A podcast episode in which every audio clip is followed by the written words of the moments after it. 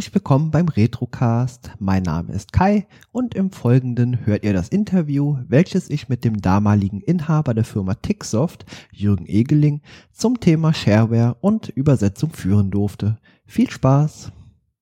Schönen guten Tag, Herr Egeling. Hallo. Nochmal herzlichen Dank, dass Sie sich bereit erklärt haben, mir ein Interview für meinen Podcast äh, zu geben. Und wir hatten jetzt schon ein kleines Vorgespräch und wir sind, glaube ich, relativ schnell vom Sie zum Du gekommen. Genau. Und wenn wir das Sie dann wieder rausrutscht, bitte ich es einfach ähm, zu überhören. Ähm, genau. Aber das, das wird mir bestimmt auch nochmal passieren. Das ist einfach eine ungewohnte genau, Sache. Genau, kriegen wir schon hin. Alles gut. genau. Bevor wir so ein bisschen in die Materie einsteigen, möchtest du unseren Zuhörenden ein paar Informationen zu dir geben und deinem persönlichen Werdegang? Also ich werde dieses Jahr 55, ähm, ich versuche mich kurz zu fassen. Geboren bin ich in, geboren bin ich in, in Bochum, ähm, habe davon aber nichts mitgekriegt, aber so ein bisschen Ruhrpott ist in mir drin. Das ist so die, die direkte offene Art, deshalb fand ich das eigentlich auch ganz, ganz, ganz wichtig mal äh, das zu erwähnen. Mein Vater ähm, ist dann, als ich ein Jahr alt war, runtergezogen an die Schweizer Grenze, weil es damals im Ruhrgebiet äh, streng bergab ging mit ähm, Jobs, so wie an anderen Stellen in Deutschland vielleicht auch. Das gab es schon alles früher. Grundschule habe ich dann in Laufenburg gemacht, ist an der Schweizer Grenze, Gymnasium dann in Bad Säcking und das ist auch das erste Interessantere vielleicht, habe ich nämlich Michael Riedel kennengelernt, zudem vielleicht später gleich. Ich war schon immer ziemlich ähm, computerverrückt. An der Schule, im Scheffel-Gymnasium, bin ich natürlich in die Computer AG gegangen. Commodore 8032 war damals State of the Art. Privat habe ich mir dann irgendwann mal ein C64 geleistet. Als ich Abitur dann hatte, bin ich zur Bundeswehr, um dann meinem Traum danach dem Informatikstudium nachzugehen. Und äh, habe das in Karlsruhe gemacht und bin da auch irgendwie, ich sag mal bewusst, äh, hängen geblieben. Ich glaube zwar, dass man im Leben viel erreichen kann, wenn man sich Mühe gibt, aber ich glaube genauso daran, dass vieles Zufall ist und was dann schlussendlich aus einem wird, das ähm, ist ganz viel zufallsbestimmt, glaube ich, und natürlich auch die Arbeit, weil die Zufälle muss man sich alle erarbeiten. Genau, das war es eigentlich so zu mir in dem ersten Werdegang, bis es losging mit den Spielen. Und bei dem im Studium, wie gesagt, kam dann auch noch ähm, ein ehemaliger Schulfreund, der Michael Riedel, dann dazu. Und der hat dann ähm, das äh, BRICS programmiert. Ähm, das war ein Puzzle-Game, ähm, wo man Klötzchen richtig durch die Gegend schieben musste. Ähm, und das hat uns eigentlich auf dem damaligen PC recht viel Spaß gemacht. Das waren noch CGA-Grafiken, glaube ich. Frag mich nicht, was das für Auflösungen waren. Das war furchtbar damals ähm, im Vergleich zu heute, rein technisch. Aber das Spiel hat Spaß gemacht, weil das war so ein bisschen Knobeln am Computer was machen. Der Computer unterstützt einen da so ein bisschen. Das war eigentlich ganz witzig. Und er hat das aber mehr so als Fingerübung gemacht, sagt immer, du guck mal, was ich kann und wie toll das ist. Wir hatten damals im Studium auch Computer programmieren gelernt und er hat sich das als Fingerübung gemacht. Und irgendwie bin ich damals aber schon in dieses Shareware reingerutscht, weil ich es eigentlich eine ziemlich gute Idee fand. Man kann sich was angucken und wenn es einem gefällt und man es weiter nutzen will, dann bezahlt man es einfach. Also diese, dieses Umgedrehte bei der Software früher, was kaufen, dann feststellen, dass es doch Mist ist und sich ärgern, das fand ich irgendwie doof. Und diese Share-Idee, die fand ich eigentlich ziemlich gut. Und habe ihm dann gesagt, hier, willst du es nicht, warum verkaufst du es nicht? Ja, das ist doch eigentlich ein cooles Spiel. Uns macht Spaß. Ähm, Im Studentenwohnheim, denen auf dem Flur, die da waren, fanden es alle cool. warum verkaufst du es? Ach nee, ich entwickle lieber. Ich sage, folgende Idee, ich verkauf's, ich kümmere mich um die Kunden und ähm, du programmierst das weiter und wir machen da so ein paar Level dran. Ich meinte, ah ja, von mir aus. Und dann haben wir so per Handschlag die erste GBR gegründet, das Ganze dann vertrieben und ja, so ging das dann alles los damals. Ja, ist auch sehr interessant. Es gibt auf jeden Fall Gemeinsamkeiten, Parallelen zwischen Ihrem und meinem Werdegang, denn auch ich habe in der Schule damals die Computer AG mhm. mitgemacht und auch dort, das war bei mir nur ein bisschen später, also Anfang der 90er und dort auch die ersten Erfahrungen mit PC gemacht. Also ich hatte zwar vorher noch ein Atari 600 XL, aber Amiga und C64 sind so an mir ein bisschen vorbeigegangen. Ja, den, den 600 XL, den kannte ich auch noch, genau. Das war so, früher war das ja alles so zweigeteilt. Die einen hatten Atari und die anderen waren C64 Anhänger, so, so habe ich das noch im Kopf so ein bisschen. Genau, richtig. Ja, vielen Dank erstmal für die ersten persönlichen Informationen. Und als wir unser heutiges Gespräch vorbereitet haben, äh, spürte ich auch, wie viel Leidenschaft und Spaß Sie offenbar dabei hatten, also die Vergangenheit etwas aufleben zu lassen. Und welche Gedanken und Emotionen hatten Sie denn dabei, als Sie meine Interviewanfrage bekommen haben? Äh, also erstmal perplex, weil das, das ging ja an die neue Firma. Da erwischt mich jemand ähm, und das, das geht ja dann auch bei uns mittlerweile in so ein Ticketsystem rein. Das Sekretariat hat es mir gegeben, sagt dem Motto, hier Jürgen, ähm, willst du dir das äh, antun oder, oder ist das echt oder nicht? Und ich so, guck mal rein, gedacht, ah, nee, Megatron stimmt, kennst du, ähm, der fragt ganz freundlich, ähm, tu es mal so. Die ersten Gedanken waren so, hm, irgendwie komisch, dass sich da äh, jetzt auch nochmal jemand, weil er per Zufall meldet, weil per Zufall hatte sich ein paar Tage vorher jemand wegen Overkill gemeldet. Das war ein anderes Spiel, was wir haben. Das war so ein Ballerspiel, 2D. Man mit den Cursor-Tasten konnte man so nach rechts, links fliegen. Mit der Space-Taste hat man geschossen, wie das früher so üblich war. Und der hat mich gefragt, wie man das Overkill unter Windows 10 am Laufen kriegt, ähm, weil ich ja der Entwickler wäre. Auch dem musste ich leider sagen, dass ich nicht der Entwickler bin. Und dann kam so ein paar Tage später die Anfrage von dir. Da dachte ich, was ist da draußen los? Hat da irgendeiner alte Sachen ausgegraben? Aber auch da wieder, wie so vieles im, im Leben, es ist halt einfach Zufall gewesen. Zufällig wollen zwei Menschen aus uralten Tagen irgendwas wissen und kommen fast zum gleichen Zeitpunkt bei mir an. Das fand ich total spannend. Und ähm, so ein bisschen kam das hoch und ja, dann jetzt für so Interview und vorbereiten. Dann habe ich schon ein bisschen recherchieren müssen, aber zum Glück gibt das Internet noch so ein bisschen her, was, was man da so früher alles gemacht hat. Weil selber habe ich von den Sachen gar nichts mehr, glaube ich. Ein Kollege hat mir mal was geschenkt vor ein paar Jahren, aber da müsste ich auch wieder suchen, wo ich das versteckt habe. Genau. Ja, also es war mh, hm, ja so ein bisschen Wehmut dabei, war eine schöne Zeit, ähm, so ein bisschen ja einfach habe mich gewundert. Das war ja. Sie hatten ja, wie gesagt, schon erwähnt, dass sich noch jemand anders gemeldet hat. Also ich war derjenige nicht unter einem anderen. Nee, nee, Namen. genau. genau, das sind ja so, so mittlerweile heutzutage in Verschwörungstheorien die nächsten Sachen. Was will einer da aus dir rauskriegen? Und in May stellen die Anwälte vor der Tür, die, die noch irgendwas Angebliches nachfordern wollen, von dem man nichts mehr weiß. Ähm, keine Ahnung, was das Hirn zusammenspukt. Aber es war einfach nur witzigerweise zwei Menschen, die, die aus meinem früheren Leben an sich an was erinnert haben. Fand ich witzig dann. Ja, es ist auch interessant. Also die Retro-Welle ist im Moment im vollem Gange und überall liest man Retro hier, Retro da und äh, also es ist in aller Munde und das sehe ich auch, wie hier die Abonnentenzahlen von meinem Podcast jetzt innerhalb von kürzester Zeit wirklich äh, exorbitante Maße schon angenommen mhm. haben. Und deswegen, cool. Also ja, auf jeden Fall eine coole Sache. Äh, Sie haben eben ein bisschen angedeutet, der Michael Riedel, der alte Schulfreund von Ihnen, hat dieses Spiel Pricks entwickelt. Und wie ging das denn danach weiter? Ja, das war witzig. Also ähm, ich habe das Brix dann, also übersetzen musste ich es ja nicht.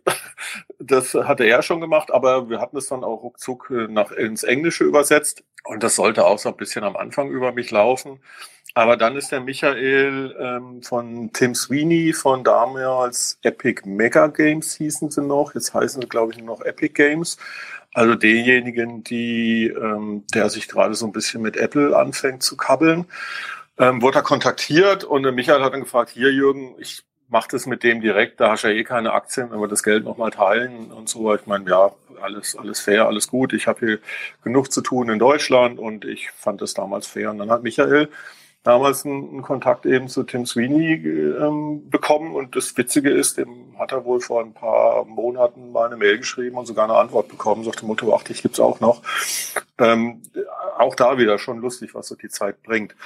Und Brix war so der also das Spiel von Michael, das war so der erste Einstieg. Ähm, da kamen dann noch andere, die, die gefragt haben, ob ich das nicht äh, ihre Spiele vertreiben äh, könnte. Und umgekehrt habe ich mich dann auch über CompoServe und über diese Shareware-Szene, die es damals gab, ähm, auf die Suche gemacht. Das war ja relativ einfach. Man hat sich die Shareware-Spiele genommen.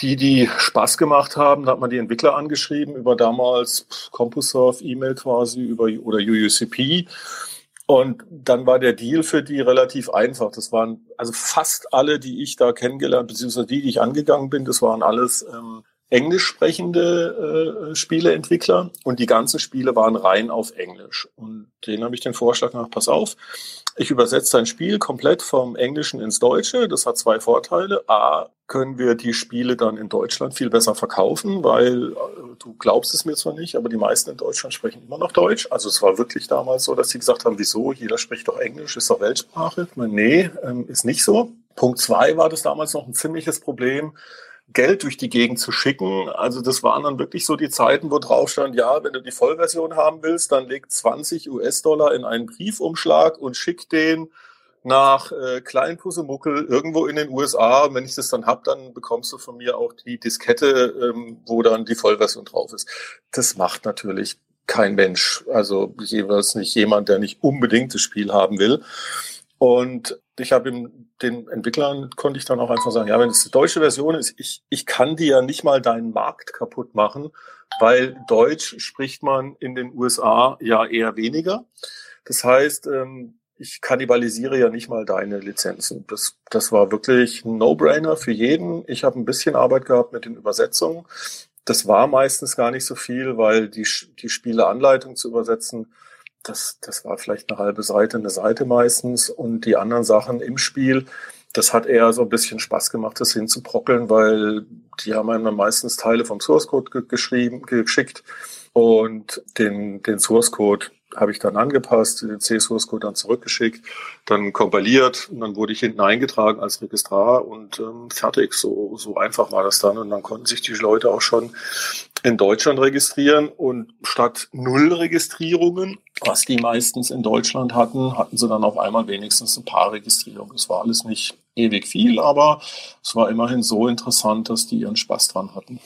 Mhm, auf jeden Fall sehr interessant. Ja, ich habe an bei manchen Spielen von Ihnen auch tatsächlich am Ende, wenn man die Spiele beendet hat, einen Hinweis noch auf die Firma. Genau, Ticksoft genau, das, das haben wir dann gemacht. Ja. Das war so Ticksoft, das war so mein Spiel, das, das war die Abkürzung für The International Company und Soft für Software eben. Also mehr ist uns damals nicht eingefallen. Das fanden wir total heiß, klasse damals.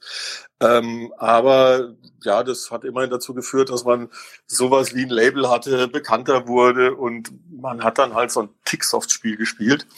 Und ähm, irgendwann gegen Ende, wo das Internet dann immer größer wurde, hat man dann auch eine Webseite gemacht für Ticksoft, wo man die Spiele dann immer noch die Shareware mittlerweile runterladen konnte. Früher lief das ja alles ganz viel über die, die Diskettenvertrieb. Also es, es gab ja ganz viele in der Zeit, die an der Shareware verdient haben, an der reinen Shareware, weil ja jeden Monat neue Spiele rauskamen oder neue Software und es wurde auch bewusst so beworben, dass es ja eigentlich völlig ausreicht, die ersten freien zehn Level von den Spielen zu spielen, weil die meisten haben wirklich gute Spiele da ähm, draufgetan mit ein paar Levels, wo man Spaß hatte für ein paar Stunden und nächste Woche oder nächsten Monat kamen ja dann schon die nächsten Spiele. Das fand ich irgendwie total unfair und habe dann eben versucht, auch den Leuten, äh, den Entwicklern da eben so ein bisschen zu helfen und die, die, ähm, die Vollversion zu verkaufen und war ja auch nicht zu meinem Nachteil. Das äh, hat ja wirklich, war ja diese berühmte Win-Win-Situation. Genau, und dann ging das Ganze weiter und ähm, mit Ticksoft bin ich dann irgendwann in äh, Kontakt gekommen mit anderen Autoren und mit anderen Vertrieben. Da war dann Firma Imagisoft, von denen ist Redux Revenge gewesen. Dann hatten die noch so ein, oh, ich komme nicht mehr drauf, so ein Spiel, wo man auch so ein, so ein Geschicklichkeitsspiel, wo man Dinge, ah, ich, ich komme nicht mehr drauf, die auch so drei, vier Spiele. Homebrew Software war jemand anders. Von dem war das Interessanteste, so platt ausgedrückt jetzt von, mein, von meiner Warte aus. Also A, das Spiel, was er hatte, das war, oh, Gateworld, genau, Gateworld hieß es. Das war auch so ein, so ein Jump-and-Run-Spiel. Aber das viel Interessantere von dem war, dass der äh, in der Nähe von San Francisco ähm, äh, sein, sein Ding hatte. Und da wollte ich unbedingt mal hin früher, zu den Zeiten. Und habe dann gesagt, hier, wir müssen uns mal treffen und Gedöns und tralala. Und komm du doch mal nach Deutschland, ich komme in die USA. Und so haben wir uns dann wirklich getroffen. Und das fand ich halt schon ziemlich cool, weil ähm, dadurch hat gemeint, ja, komm doch dann, wenn die Computer Game Developers Conference ist. Und die Computer Game Developers Conference, die ist so zu der damaligen Zeit entstanden. Und ich bin dann einmal rüber ähm, oder zweimal sogar insgesamt. Und das war eine riesengroße Veranstaltung. Ich habe das, also das war für mich völlig, ich war völlig fassungslos. Und zwar Es waren 4000 Leute, die da in einem Hotel waren und das Catering war perfekt organisiert. Die ganzen äh, Spielefirmen, die es damals gab, waren da. Da ist die ID-Software, die Leute sind rumgerannt ähm, von Spark, diese Spark Stations, das war, war auch mal Computerhersteller, ähm, die haben ihre, ihre, ihre äh, Maschinen damals ausgestellt, Wahnsinnsgrafiken. Also da, da ist man wirklich hingeflogen in die USA. Ich bin zurückgekommen und gesagt, hey, die, die sind da fünf bis zehn Jahre voraus. Das ist Dinge, die kommen hier erst irgendwann. Und das war war ziemlich, äh, ziemlich interessant. Also vor Internetzeiten ähm, war so mein Gefühl, dass die, dass die USA da deutlich ähm, ähm, den Puls angibt und den Ton angibt und auch ganz weit vorne, vorne dabei war. Das hat sich jetzt so ein bisschen abgeflacht. Durchs Internet ist es alles schneller und enger geworden. Aber zu den Zeiten konnte man so ein bisschen so richtig in die Zukunft gucken, was, was kommt. Und das fand ich total spannend und total interessant. Und ähm, ich, ich habe sogar mal einen Vortrag halten dürfen auf dieser Computer Game Developers Conference und zwar eben, ähm, wie deutscht man denn am besten Spiele ein, wie macht man das am besten und liebe Entwickler, es gibt Umlaute, ganz wichtige Nachricht. Es gibt so komische Dinge, da ist ein Ü und da sind zwei Punkte drüber und das ist nicht dasselbe. Ähm, und äh, das äh, fand ich, äh, war für mich wirklich ähm, interessant, so einer meiner ersten Vorträge und dann noch gleich auf Englisch. Das war schon ähm, nervenaufreibend so ein bisschen. Das kann ich mir vorstellen. Das muss aber auch, wenn man ein junger Mensch ist, ein ziemliches Erlebnis gewesen sein. Also alles sehr überwältigend ja, also vermutlich. Das, vor allem, das ging so schnell, man ist da irgendwie, äh, also wenn man das so im, im Nachblick betrachtet, was man alles äh, einfach so gemacht hat, wo man heutzutage drüber nachdenkt, sich überlegt, macht das den Sinn, äh, Kosten Nutzen vielleicht sogar anfängt. Also das, das gab es nicht, man hat einfach gemacht, das war toll. Das war wie in so einem, in so einem positiven Rausch, in so einem positiven Erlebnis. Das war, das war so eine Gruppe, die wollten halt alle irgendwas mit Spielen machen, die wollten damit ihr Geld verdienen und da gab es halt richtig Highflyer wie ID-Software, wie, ähm, wie die, die Leute um Tim Sweeney dann und dann gab es halt so andere, die da auch mitschwammen, aber die wurden alle, es wurde auf keinen so richtig runtergeguckt, sondern man konnte sich mit denen halt ganz normal auf dieser Computer Game Developers Conference unterhalten. Das war schon cool irgendwie. Ja. Das war, war echt interessant. Das glaube ich Ihnen sehr gerne, ja. Das, sowas ähnliches habe ich auch mal erlebt. Und wie gesagt, wenn man ein junger Mensch ist, dann äh, erlebt man Dinge auch vielleicht noch bedeutend emotional stärker, als es vielleicht im Erwachsenenalter ist, weil man schon gewisse ja, Erfahrungen genau, hat. also genau, wenn man das halt ähm, nicht, also wenn man das alles zum ersten Mal erlebt, ja, also für so eine Begeisterung ähm, für, für was und dann auch das bei anderen zu spüren, das ist schon, schon, schon schön eigentlich auch, ja, das, was man da, das, was erlebt, wenn er dabei ist. Und wenn man jetzt guckt, wie, wo der, wohin das geführt hat alles, also Tim Sweeney damals, der war ja noch jünger als ich. Das habe ich ja, habe ich ja nicht geglaubt, dass, dass, dass, dass mit dem irgendwann, irgendwann mal was passiert. Und jetzt hat er halt quasi rechts und links überholt. Also Hut ab vor dem Mann, was der alles erschaffen hat. Schon cool. Ja, auf jeden Fall. Er ist ja immer noch ja. sehr groß. Im durchaus, durchaus, ja. Also er ist wirklich so groß, dass wenn, wenn er sagt, ich, ähm, ich beliefer den App Store nicht mehr, dass Apple dann wenigstens, glaube ich, anfängt, drüber nachzugrübeln. Also wenn ich sage, ähm, ich mache nichts mehr für den Apple Store, dann interessiert es, glaube ich, relativ wenig Menschen auf diesem Planeten. Davon ist auszugehen, ja. Genau. Ja, also ein paar der alten Spiele, die Sie genannt haben, die habe ich früher auch gespielt, unter anderem auch Red Ach, Hooks Revenge. Also das habe ich mit meinem Vater immer zusammen gespielt an einem PC. Okay. Und, und auch äh, Sky Roads, das ist äh, ah, auch genau, ein Spiel. Sky, das war auch so ein 3D durch die Gegend Fahrspiel, oder? Ja, ja, so ein Reaktionsspiel. Genau, genau. genau es genau. wurde immer schneller und man musste von Hindernis zu Hindernis springen mit ja, diesem ja. Raumschiffchen oder was das war. Genau, genau. Ach, und jetzt noch von dem Microsoft, ich kam vorher nicht drauf. Ähm, Color Wizard war noch so ein Spiel von denen. Also Spiel ist übertrieben, das war sowas, wo, wo äh, vorgegebene Figuren waren und man konnte es am Bildschirm ausmalen. Das war so für wirklich die, die Zielgruppe ab vier. Wurde nicht groß verkauft, aber das kommt heute ja auch alles wieder über das iPad so ein bisschen, wo man dann irgendwas kriegt und das dann ausmalen kann. Das ist ähm, schon, schon ganz witzig gewesen damals. Wurde das häufig irgendwie äh, gekauft, also diese Shareware im Allgemeinen? Also gab es da häufige Anfragen? Äh, nach den Vollversionen jetzt? Oder? Ja, genau, richtig. Das kam sehr drauf an. Also das, das Spiel, was sich am besten verkauft hatte, war dieses Overkill. Das war so ein, so ein, so ein 2D-Ballerspiel, also man flog durch die Gegend. Also das weiß ich noch, dass das das am besten verkaufte war, aber bitte fragen Sie mich nicht, wie viel das war. Die Steuerunterlagen gibt's nicht mehr, weil die muss man nur zehn Jahre aufbewahren. Ich habe keine Ahnung. Aber damals als Student war das schon, man konnte davon seine Miete bezahlen. Ich glaube, heutzutage könnte man es nicht mehr, aber das, das ging schon. Also das war damals der Teil, wo ich gesagt habe, ja, das, da finanziere ich mir Studium zum Teil mit. Und es hat auch Unmengen an Spaß gemacht, muss man einfach sagen. Das ist wirklich, war cool. Ach genau, das andere war noch so, das war ja früher Spiele verkauft, das war ja immer noch so, man musste Disketten kopieren, ja. Und wie kopierte man Disketten, indem man ein zweites Laufwerk hatte und dann konnte man halt nur eine kopieren. Und irgendwann bin ich per Zufall auf so einen Automaten gestoßen, hat man unten einen Master reingelegt, drüber waren zehn dreieinhalb Zoll Disketten und dann hat man dann zehnmal die reingefüllt, unten auf den Knopf gedrückt und dann hat diese eine Diskette zehnmal dupliziert. Ähm, und das war schon, schon ein Riesensprung nach vorne. Und äh, das, das Schöne an den Spielen war ja, man musste ja nicht groß vorproduzieren. Ich hatte die Labels alle vorproduziert und ansonsten einfach leere Disketten. Ich konnte ja dann immer quasi, wenn jemand kam, ähm, vorproduzieren und von dem Overkill hatte ich halt ein paar mehr, weil das einfach mehr pro Tag waren. Wobei pro Tag ich behaupte mal, es waren vielleicht ein, zwei Registrierungen beim Overkill und bei den anderen waren das eher so ein, zwei in der Woche, so um mal so ein Verhältnis aufzumachen.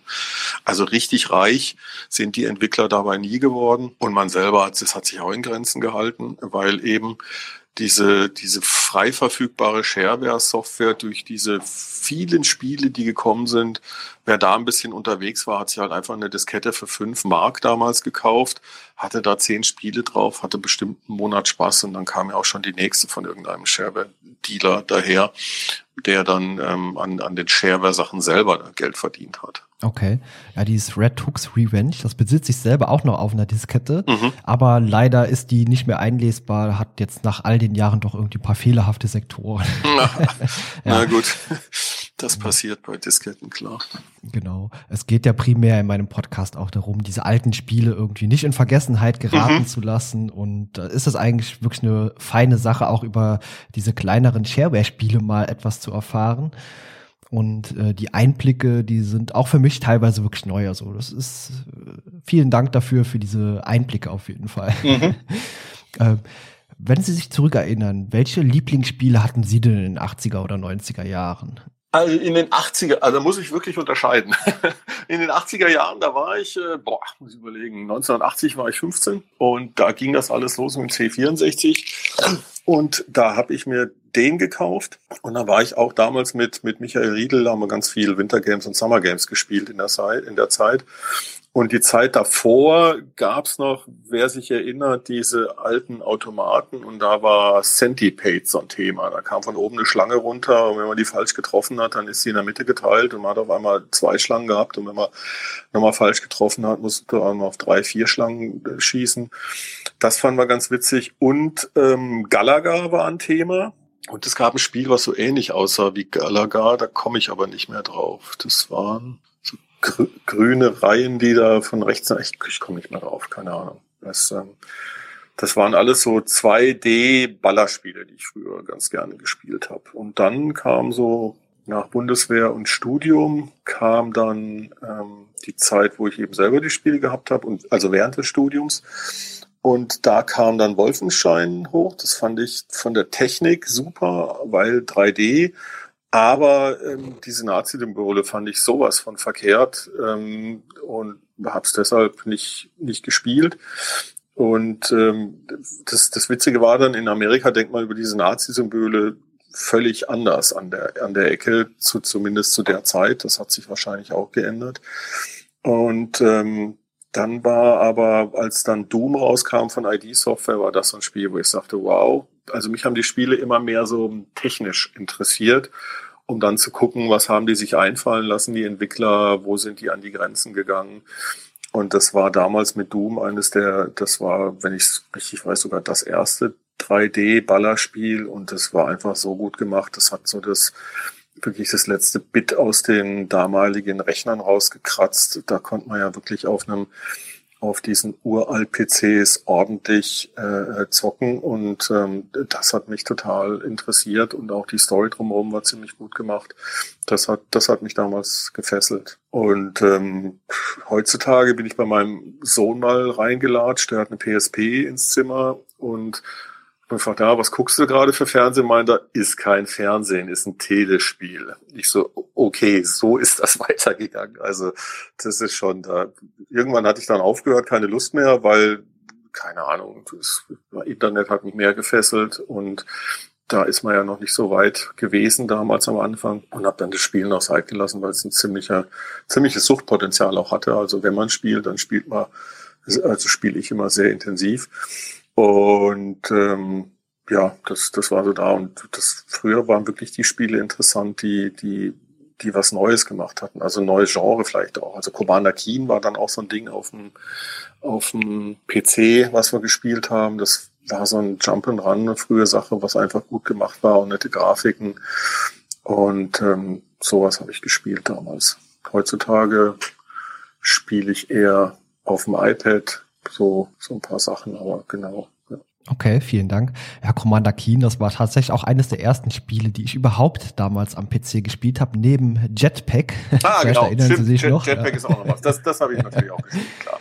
Äh, in der letzten Woche hatte ich zum Thema Doom bereits einen Podcast mit äh, einem anderen Gast aufgezeichnet, mhm. nämlich dem Dir, und der hat auch einiges erzählen können zu der Technik und auch zu dem Spiel. Also das war auch schon sehr beeindruckend, wie man es damals umgesetzt hat. Und der Mann äh, hat auch viel selbst in der Modding-Szene aktiv gewesen und hat dort auch einiges gemacht. Also das, ah, dann äh, eigene eigene äh, Räume auch äh, gestaltet. Genau, eigene Level eigene aufgebaut. Level genau, ja, korrekt. Ja, ja. Also Doom ist wirklich ein ganz großes Thema. Das kam bei mir erst ein bisschen später, weil ich halt noch relativ jung war. Ja. Aber auf jeden ja, Fall. Ja, das, das war ja auch nicht ganz ohne, als es gespielt hat. das ist auch so eine Geschichte, genau. Also über die Shareware-Spiele war es dann so, ich hatte ja Homebrew vorhin äh, erwähnt. Da habe ich auch gleich zwei Dinge lernen müssen. Das war das hat sich bei mir ins Hirn eingebrannt. Das war wirklich krass. Also folgendes Szenario. Wir waren mit dem, mit dem Geschäftsführer, Inhaber von Homebrew. Der hatte uns eingeladen zu einem zu einem Steakessen, weil in Amerika isst man ja Steaks und ähm, fand ich ganz cool. Ähm, sind reingegangen ins Restaurant und dann hieß es, ja, Tische sind noch nicht frei, gehen Sie mal an die Bar. Und dann ja, sind wir in die Bar gegangen, haben was getrunken und dann geht er weg mit seinem damaligen Grafiker. Dann kommt er wieder und dann sehe ich, der Grafiker, der hat auf einmal Gesicht nach unten gezogen. Dann frage ich mit meinem Kumpel, mit dem ich da war, was ist denn da los, weil der besser Englisch sprach, meinte, ja, der hat den gerade entlassen, den Grafiker. Ich so, was? Jo, der Firma geht's nicht so gut und äh, deshalb hat er den jetzt heimgeschickt. Das können die hier so machen von, von jetzt auf nachher. Und ich so, ja, was, was macht der Grafiker jetzt so? Ja, nix, der hat keinen Job. Ich so, pass auf, ähm, das machen wir anders. war das quasi der erste Eingestellte, wo ich gesagt habe, pass auf, ich kann dir nichts versprechen, außer, dass wir dich nach Deutschland holen, dass du hier ähm, eine Arbeit kriegst für paar Euro mehr oder damals D-Mark noch. Viel kann ich dir nicht versprechen, aber wir brauchen auch einen Grafiker. Das Ganze mit dem Internet geht gerade los, da brauchen wir auch Grafiken. Und ähm, da sind Spieleentwickler sinnvoll, weil die schon damals diese Begrenzung hatten. Es ging ja alles los mit 1024 mal 768 Punkten. Und als wir ins Internet gegangen sind oder die, die, die Internetfirma gegründet haben, da sind viele Grafikagenturen reingekommen, die kamen von der Papiervariante und haben dann riesengroße Grafiken versucht ins Internet reinzutun, was natürlich die Vollkatastrophe war, weil es A total blöd aussah und wenn es dann mal gut aussah, waren es so Ladezeiten, die auf dem damals 64 Kilobit ISDN einfach grauselig waren. Und da habe ich mir gedacht, Mensch, der Grafiker, der damals schon ähm, gucken musste, dass seine Grafiken gut aussehen und klein sind, weil es nicht um, äh, die waren im Hauptspeicher damals drin, der war auch begrenzt, äh, den kannst du brauchen. Ich gesagt, hier, viel Geld kann ich dir nicht geben, aber was ich dir geben kann, ist ähm, Engagement, quasi so eine zweite Heimat in Deutschland und ähm, fangen wir an. Da meinte, ach ja, ein Jahr könnte er sich das mal ja angucken. Und dann sagt er, ein Jahr, guckt er sich das an. Und dann kam er her und aus dem einen Jahr sind, glaube ich, fünf oder acht Jahre geworden. Er hat hier seine spätere, äh, also seine, seine Frau, spätere Frau kennengelernt. Das Witzige war, die kam aus Kanada nach Deutschland. Und ähm, das, äh, ja, das sind so Geschichten, die vergisst man dann einfach auch nicht, was so, ähm, was damals so passiert ist. Zudem habe ich heute noch Kontakt. Der ist jetzt zurück nach Kanada Und ähm, genau, das ist äh, wirklich, wirklich eine witzige Geschichte gewesen. Ja, also interessante Geschichte auf jeden Fall. Also erst kam die Enttäuschung bei ihm und direkt im Anschluss dann wieder. Ja, das, ich bin halt völlig spontan bei sowas. Das war ja von mir auch nicht durchdacht. Ich habe mir hab halt die Zahlen von so einer kleinen Firma als Geschäftsführer hat mal im Kopf. Ähm, finanziert hat das Ganze sowieso meine damalige Freundin, heutige Frau, weil die hatte einen Job und hat das quasi ähm, äh, erduldet na, erduldet ist das falsche Wort. Also sie fand es wohl nicht verkehrt, aber ohne, ohne ihr Gehalt hätten wir, da, hätten wir nicht leben wollen können. Und da haben wir halt jeden Euro, den wir da verdient haben, haben wir ihm dann halt gegeben als ersten Angestellten. Und ähm, das hat uns dann auch wieder weitergebracht. Und irgendwann wird das alles immer größer, immer größer, immer größer. Also führte dann zur heutigen Firma.de quasi. Ja. Mhm, genau, wo wir gerade bei der Firma.de sind, äh, mit was beschäftigen Sie sich denn dort genau? Also wie schon gesagt, also angefangen haben wir als, als äh, Internetzugangsprovider, wer sich erinnert ähm, an die ganz frühen Jahre vom Internet, man musste sich per Modem einwählen. Und damals, als es noch das Monopol gab mit der Einwahl über die Deutsche Post, glaube ich, damals, ähm, war das so, dass es sinnvoll war, weil, weil das ähm, Orts, Ortsnetz gebunden abgerechnet wurde, dass man möglichst eine Einwahl innerhalb vom Ortsnetz hatte. Damals gab es CompuServe, die haben sich das ziemlich vergolden lassen. Ähm, und die kamen auch eher so aus den USA und andere gab's nicht. Und dann sind wir da reingerutscht in eine andere Firma, die auch Internet entdeckt hatte und dann Einwahlen angeboten hatte mit mehreren kleinen Pops. Das waren so Zugangsstädte in den größeren Städten und Karlsruhe war ja eine größere Stadt. Und dann haben wir unseren Zugangsknoten in Karlsruhe ähm, äh, hingestellt quasi. Die Leute konnten sich einwählen über uns und wir hatten den Ablink gemacht ins Internet und damit haben wir gestartet über das Leitungsgeschäft und über Einwahlgeschäft und dann haben wir aber irgendwann gemerkt, dass so die, diese, dieses World Wide Web kam dann hoch und jeder musste auf einmal oder wollte auf einmal in diesem World Wide Web sichtbar sein. Und wir haben dann angefangen, die ersten Webseiten zu machen. Auch die erste Tixoff-Webseite findet man ja noch auf, auf, äh, way, äh, auf äh, archive.com. Und auch die erste .de Webseite findet man noch da. Das ist äh, wirklich aus der, der Zeit geschuldet. Ähm, wie die, wenn sich die heute anguckt, dann ja, hat man ein ganz müdes Lächeln dafür. Damals fand man das alles total schick, schick und hip. Und damals war das sogar auch äh, äh hip. Ähm, und mittlerweile machen wir mit der Punkt.de ähm, Software für unsere Businesskunden und zwar im, im Internetbereich. Das heißt, der Kunde möchte seine Kunden ansprechen, kriegt eine Webseite von uns oder einen Shop von uns oder wir machen Intranets. Für die ähm, Deutsche Post machen wir zum Beispiel das gesamte Intranet, was die ihren Postfilialpartnern anbietet. Darüber machen wir ganz äh, vernetzen wir die und bieten denen die Möglichkeit, sich auszutauschen mit der Post und auch um Abläufe zu verschlanken. Und das sind so die Dinge, die wir machen, dass wir dem Kunden helfen, dieses, dieses Digitale direkt auch in seine Firma zu bringen, weil es gibt noch Hunderttausende von Firmen wohl in Deutschland, die denken, wenn es in Excel ist, dann ist es digital. Aber das hat halt für mich rein gar nichts mit Digitalisierung zu tun. Da ersetze ich ein Stück Papier durch ein Stück digitales Papier und das es lebt ja nicht davon, dass ich Zahlen von A nach B kopiere und übertrage, sondern der Witz an der Sache ist ja ein komplett digitales Erlebnis dem Kunden zu bieten und zu sagen, pass auf, du kannst es hier bestellen und dann habe ich die Dinge für dich online da oder ich kann gleich was online kreieren und habe dann gleich entsprechend meine Dinge, die ich dann sonst irgendwie anders bestellt hätte früher oder ähm, Abläufe im Internet, äh, ähm, die, die mir einen Mehrwert bringen, wo ich nachrecherchieren kann, wo ich ähm, andere äh, Erlebnisse haben kann dann quasi. Sowas machen wir. Und äh, das ist auch eine ziemlich spannende Sache. Mhm, das glaube ich gerne. Super. Äh, haben Sie noch irgendwelche Anmerkungen und Anekdoten zu früher oder sind wir eigentlich am Ende angekommen? Ich glaube, wir sind so ziemlich am Ende angekommen. Wenn wir gleich auseinandergehen, da fallen bestimmt noch tausend Geschichten ein. Aber ich glaube, das ist mal so ein, so, ein, so, ein, so ein Abriss gewesen über die damalige Shareware-Spieleszene, wo ich ein Teil von sein durfte und ähm, die ich auch nicht missen möchte. Und was, äh, was ziemlich, äh, ja, auch eine sehr schöne und intensive Zeit für mich damals war. Ja, es sind auch bei mir tatsächlich mit die schönsten Erinnerungen, die ich überhaupt habe. So die, so die Anfang der 90er Jahre bis ich sag mal so 97, 98, das war für mich so die spannendste PC-Zeit, die auch meine eigene Berufswahl später sehr ähm, bevorzugt oder befürwortet hat. Denn ich selbst bin IT-Systemelektroniker und ja. habe dort auch meinen Berufszweig gewählt. Ja, cool. Ja. Spannend, ja. Ja, meistens äh, prägt dann ja doch das, was man in der Jugend gemacht hat, ein bisschen. Absolut, ja. Super, äh, Jürgen. Ich habe zwischendurch wieder ein paar Mal Sie gesagt. Ja, ich habe es mir verkniffen zu korrigieren, aber ja. alles gut. Ja. Ich bedanke mich auf jeden Fall dann ganz herzlich bei dir für diese wirklich spannenden Einblicke. Ja, ich hoffe, es hat Spaß gemacht. Auf jeden Fall, ja. Also meine Zuhörenden werden Spaß haben. Das Ganze wird am kommenden Sonntag veröffentlicht und dann kann ich dir gerne eine Rückmeldung geben, wie das Ganze angekommen ist. Na dann bedanke ich mich. Ja, ich und bedanke mich bei dir und wünsche dir alles Gute. Alles klar, ich wünsche auch viel Spaß noch und alles Gute. Und äh, ja, der Podcast äh, macht weiter so. Hat mir gut gefallen. Vielen lieben Dank. Bis dann. Tschüss.